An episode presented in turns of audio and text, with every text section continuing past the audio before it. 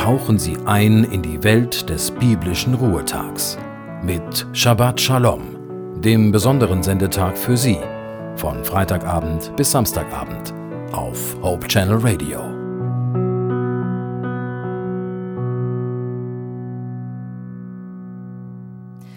Hallo, ich bin Judith Olsen und Sie hören Hope Channel Radio mit dem Sabbatprogramm.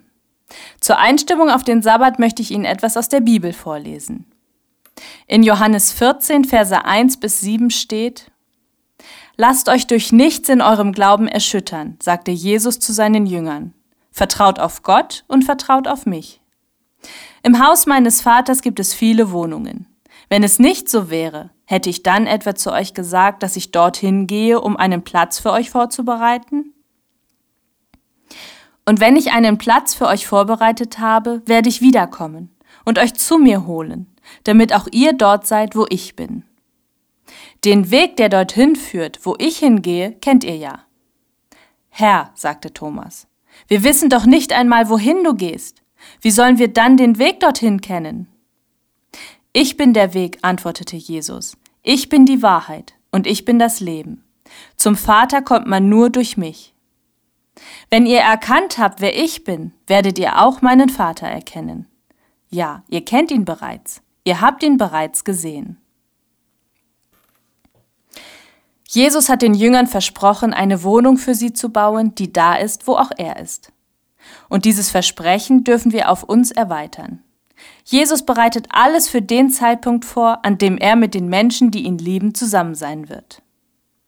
Jesus ist treu. Er hält seine Versprechen. Er kann gar nicht lügen. Er sagt von sich, dass er der Weg zu seinem Vater ist, dass er die Wahrheit ist. Die Wahrheit kann nicht lügen. Also können wir Jesus bedingungslos vertrauen. Wir brauchen an nichts zu zweifeln, was er versprochen hat. Wir können höchstens mal daran zweifeln, dass wir alles richtig verstehen. Jesus ist die Wahrheit und allein deshalb können wir Hoffnung haben. Ich habe kürzlich ein Zitat von Francis A. Scheffer gelesen. Der christliche Glaube ist vernünftig, denn er sagt, wenn es keine Wahrheit gibt, gibt es auch keine Hoffnung. Wir Christen haben eine Hoffnung, eine Hoffnung darauf, dass nach dem Leben hier, das manchmal so anstrengend, schmerzhaft, schwer und kurz ist, noch etwas kommt. Wir hoffen darauf, dass Jesus noch viel mehr mit uns vorhat, dass er eine Ewigkeit mit uns verbringen möchte. Jetzt müssen wir uns nur noch fragen, ob wir das auch wollen ob wir eine Ewigkeit mit Jesus verbringen möchten. Wir müssen uns fragen, ob wir Jesus lieben. Und wenn die Antwort auf beide Fragen Ja ist, dann haben wir das Allerbeste noch vor uns. Ich wünsche Ihnen einen gesegneten Sabbat.